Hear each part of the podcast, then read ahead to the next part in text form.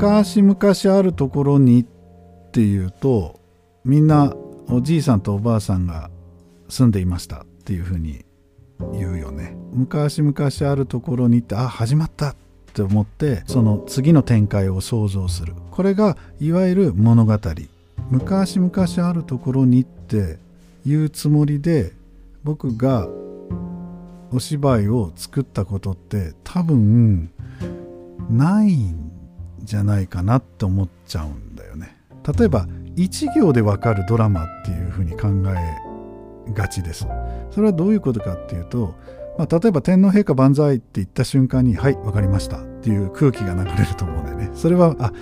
なんか戦中のお話なのかなとかあるいはあ今現在何かそういった政治的なメッセージあるいはそれに対する、えー、批評的な何か扱いなのかな。次の展開を考えていく時間でドラマを進行させる物語をに頼った時間に進行させることよりも一行でスパッと決めてみたいっていう思いがすごく強い演出家なのかなというふうに最近考えているわけです。だけど見ちゃったんだよね。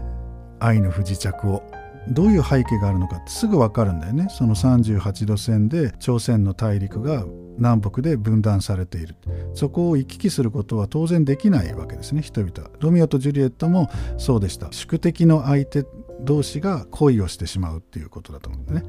でそういう意味ではあの非常に現代のロミオとジュリエットと言えるわけですね。でもちろんここでリアルっていう何がリアルなんだっていうことが軍事境界線を越えればもう無条件に射殺されるっていう越えた瞬間に撃たれるんだから恋が成就するわけないっていうそれはリアルなリアリストが考えることなんだけど例えばシェイクスピアはロミオとジュリエットで何て言ったかって言ったらこんなところに来たら殺されますよって女の子が言うわけですね。で男の子はそこで何て答えるのか。